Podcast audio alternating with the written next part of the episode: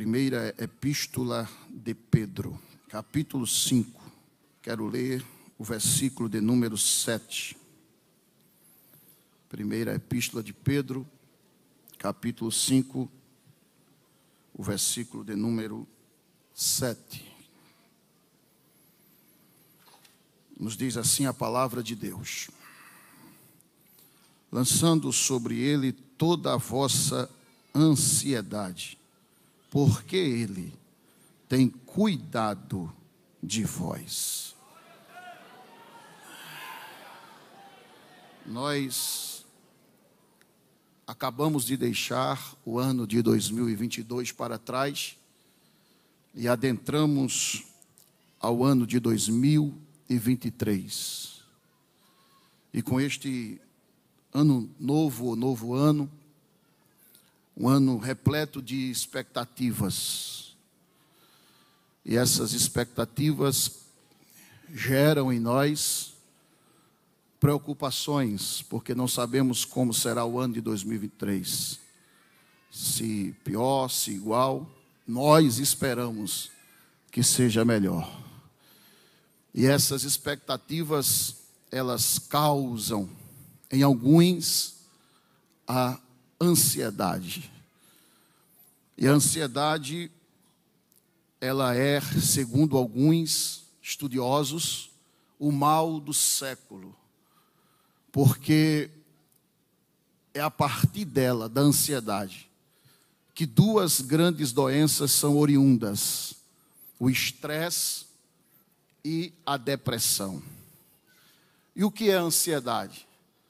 A ansiedade é o estado emocional de inquietude, de medo, de perturbação do sistema nervoso central, falta de tranquilidade, receio. A palavra ansiedade no original significa preocupação, inquietação. O sábio Salomão, ele disse em Provérbios capítulo 12, versículo 25, a parte A: na versão atualizada, a ansiedade no coração do homem o abate. Esse mesmo versículo na versão NVI, nova versão internacional, diz: O coração ansioso deprime o homem. Na versão da Bíblia denominada Viva está escrito assim: Um coração ansioso deixa o homem frustrado. Na versão da Bíblia denominada NTLH, nova tradução na linguagem de hoje, está escrito: as preocupações roubam a felicidade da gente. E como lidar com a ansiedade? O apóstolo Pedro, ele nos dá a receita. Ele diz: lançando sobre ele toda a vossa ansiedade as preocupações pessoais, as angústias familiares, a ansiedade pelo presente, as preocupações pelo futuro, e o verbo lançar. É literalmente pegar todo o fardo que nós estamos carregando, numa linguagem coloquial, fazer uma trouxa bem grande, e literalmente arremessar sobre Jesus. E sabe o que é que ele faz? Ele pega e diz assim: Deixa comigo. O apóstolo Paulo ordenou aos cristãos de Filipos que eles não estivessem inquietos por coisa alguma. Filipenses 4 e 6. Por quê? A ansiedade não nos ajuda a resolver o problema no futuro e nos enfraquece no presente. Jesus, ele ensinou os discípulos a terem uma atitude livre de ansiedade. Jesus, ele por duas vezes, ele pregou sobre a ansiedade. E eu não sei os irmãos, mas falo de mim. É reconfortante para Esli Janai saber que até Jesus repetiu uma mensagem. Porque para mim o poço é comprido e a corda é curta. Jesus falou de ansiedade em Mateus capítulo 6, do versículo 25 ao 34. Foi proferido no Sermão do Monte, quando o seu ministério, durante o seu ministério na Galileia. E ele falou novamente sobre ansiedade em Lucas capítulo 12, do versículo 22 ao 34, lá na Pérea, nos últimos seis meses de vida de Jesus. E eu descobri que era um hábito, era costume do rabir da Galileia repetir ensinos iguais, quando as necessidades eram as mesmas. Se você ler Mateus capítulo 6, o versículo 25, ele diz assim: Não andeis inquietos ou ansiosos. No versículo 28, ele diz: Não andeis, aleluia, ou porque andeis solícitos. No versículo de número 31 ele diz: Não andeis, pois, inquietos. E é interessante que em Lucas capítulo 12, versículo 29, ele diz: Não andeis inquietos. E é interessante que se a gente analisar, embora parecida, as duas passagens no grego, a língua do Novo Testamento, essas passagens não são iguais. Porque em Mateus capítulo 6, versículo de número 31, Jesus está falando da esperança do futuro. Lá em Lucas capítulo 12, versículo 29, ele está fazendo um alerta concernente ao medo. E o que é que Jesus queria dizer para nós? Ele estava dizendo: não oscilem entre a esperança e o medo. Jesus estava dizendo: não se desesperem, não perca a fé. Por isso que no versículo 34 ele diz: Não vos inquieteis. No capítulo 12 de Lucas, versículo 22, ele disse: Não estejais apreensivos pela vossa vida no versículo de número 29, ele diz: Não pergunteis, literalmente, não façam perguntas. Aí no versículo 32 ele disse: Não temas, porque Jesus, eu cuido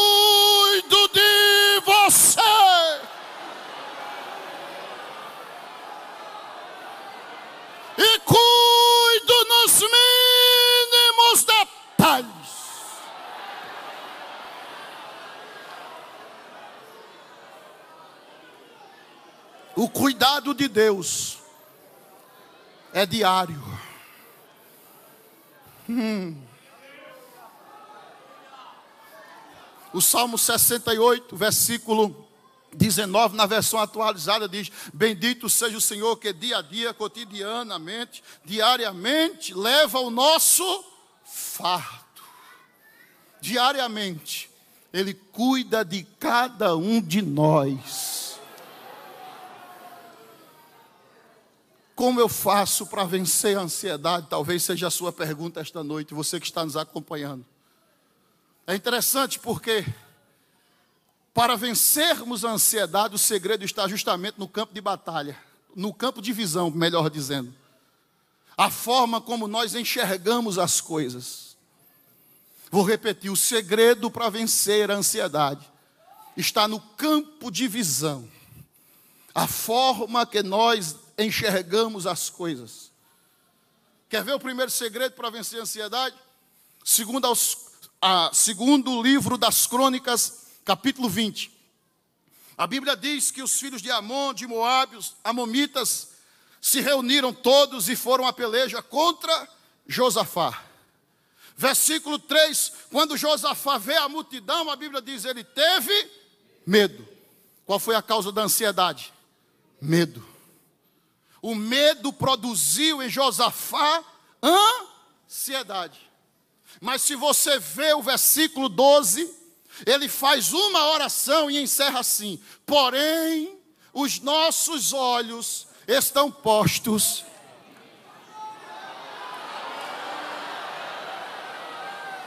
Repita após mim: tire os olhos do problema e coloque naquele que pode resolver o problema.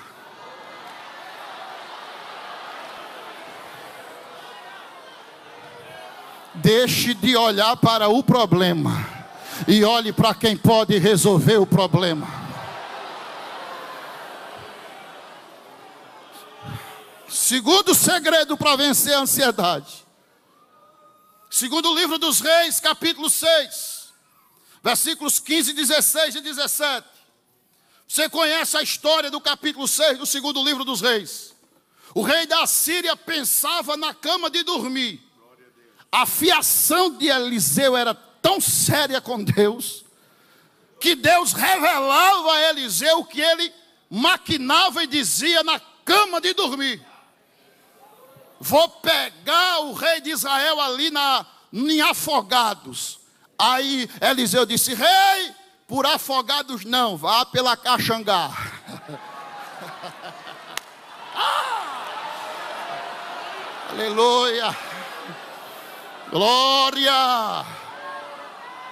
Depois de umas dez tentativas, não tem cabueta no meio da gente. Alguém disse: é não. É porque tem profeta em Israel.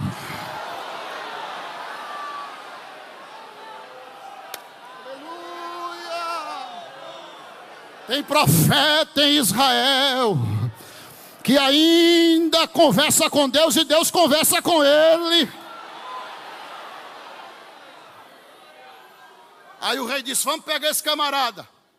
Aí foi, mandou os carros, mandou os cavalos, mandou, a Bíblia diz, um grande exército. E de madrugada cercaram a casa de Eliseu. Gease acordou mais cedo, quando olha, aí faz: Ai, meu senhor, que faremos? Causa da ansiedade, desespero se desesperou diante da situação. E eu quero abrir aqui um parênteses e quero dizer uma coisa: o desespero ele cega. Quem lembra da passagem de Gênesis capítulo 21, do versículo 14 ao 21, de Agar, quando acabou o pão e a água do odre, deixou o menino debaixo de uma árvore, se afastou e começou a chorar, entrou em desespero. Aí a Bíblia diz que o menino orou. Deus de meu pai Abraão. Mamãe está chorando, eu não sei o que é não, mas faz alguma coisa. Aí o anjo apareceu para H e disse: H, Deus ouviu a voz do menino. Olha o que a Bíblia diz. A Bíblia não diz que Deus abriu um poço. A Bíblia diz que Deus abriu os olhos de. Hum. Às vezes a solução está bem pertinho. Alariande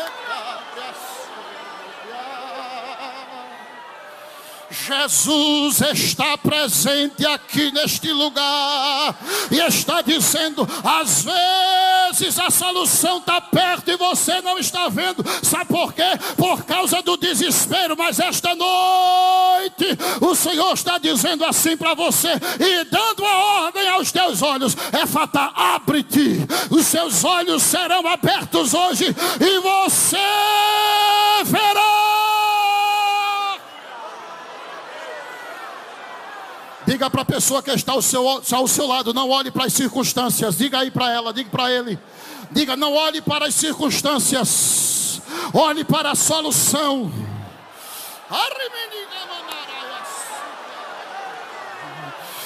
Eminente de que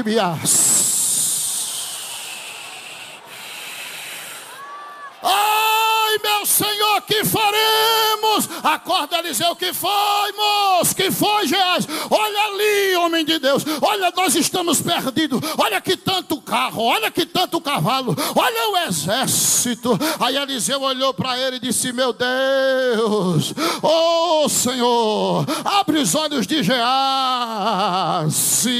Gease, mais os que estão conosco, Gease, do que o que estão com eles. Abre os olhos deles, Senhor, abre. Aí os olhos de Gease foram abertos. Aí quando ele olhou, olha Gease, olha por trás, olha por trás. Vê carros, cavalos, canjos de fogo voando de um lado para o outro com as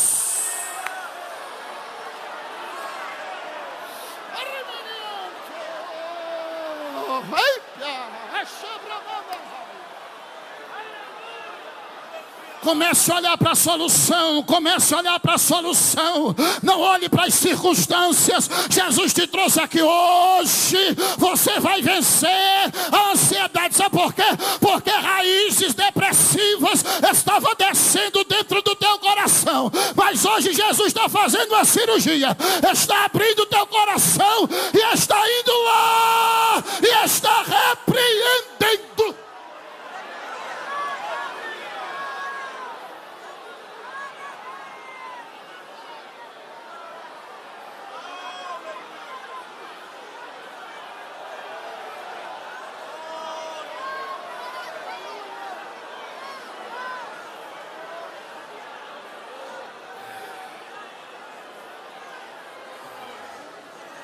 Terceiro segredo. Aleluia.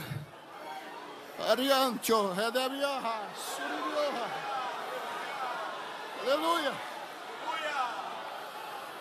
Terceiro segredo. Números capítulo 13. Versículos 27 e 28. Vocês conhecem a história do capítulo 13? Os doze espias que foram espiar a terra prometida. Chegaram, dez trouxeram um relatório e dois apresentaram outro relatório, o oposto do outro.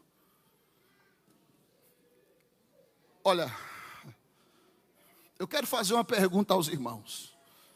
O que foi que Deus prometeu para o povo de Israel?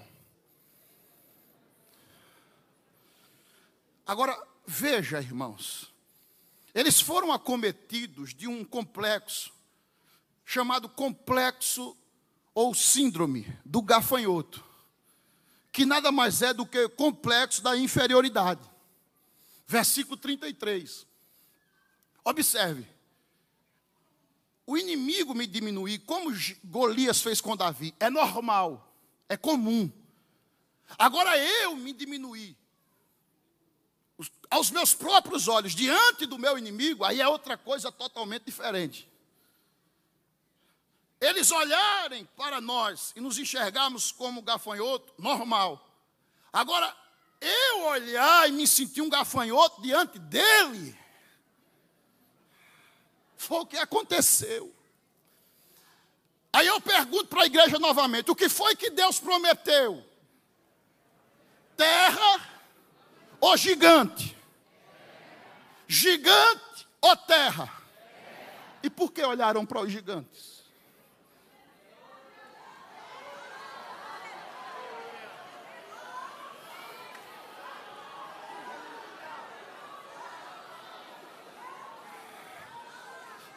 Diga aí para esse irmão que está ao seu lado aí em casa. Quem não gostar, não diga.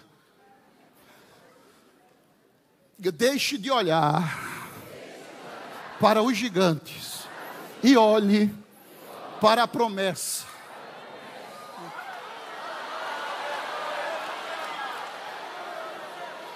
O que foi que Deus lhe prometeu? A terra é boa ou não? É boa ou não é? Olha o fruto. E por que você vai olhar para os gigantes? Deixe de olhar para os gigantes e comece a olhar para a promessa. Aleluia. Quem tem promessa de Deus aqui? Lance sobre ele toda a sua ansiedade, porque ele vai cuidar de você. Ele vai entrar com você como já entrou o ano de 2023 ele vai cuidar de você como cuidou até hoje. Você é um sobrevivente. Alguém achava que você não chegava aqui, mas você chegou. Olha, você chegou aonde muitos não imaginavam que você chegasse. Você chegou, sabe por quê? Você é um sobrevivente. Você sobreviveu tantas calamidades, tantas tempestades, até pelo Covid você passou. Aleluia! E Deus te trouxe até aqui, e Deus me enche de autoridade nesta noite para dizer: Eu vou te levar mais adiante. Sabe por quê? Porque eu tenho uma promessa, e a promessa ainda não se cumpriu. Não se preocupe com os gigantes, olhe para a promessa. Levanta a tua mão para cima. Cadê você, sobrevivente? Sente a presença de Jesus aí, sente. Sente a presença de Jesus aí em casa. Sinta a presença de Jesus. Jesus está tomando você esta noite e está te enchendo de uma graça tão grande.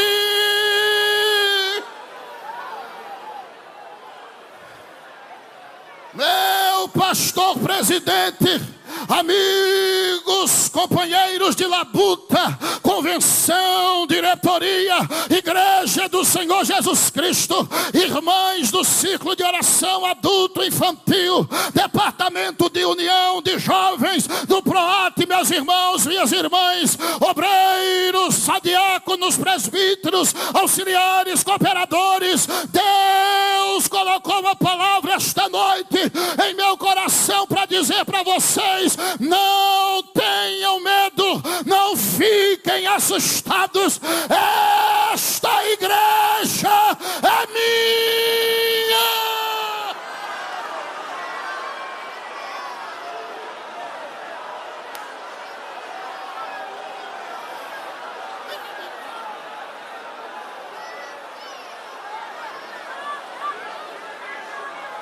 Jesus está fazendo e vai fazer. Coloque a mão aí no ombro dessa pessoa que está ao seu lado aí. Coloque a mão no ombro. Se os obreiros quiserem colocar, coloque também. Vai ser chumbo grosso hoje aqui. Está descendo a graça do céu. Que vai tomar crente aqui nesta noite. Porque Deus está dizendo: Eu cuido, eu cuido, eu cuido, eu cuido, eu cuido. Eu cuido aqui, eu cuido lá. Eu cuido no Recife, eu cuido na Mata Norte, eu cuido na Mata Sul. Eu cuido no Agreste, eu cuido no Sertão. É cool.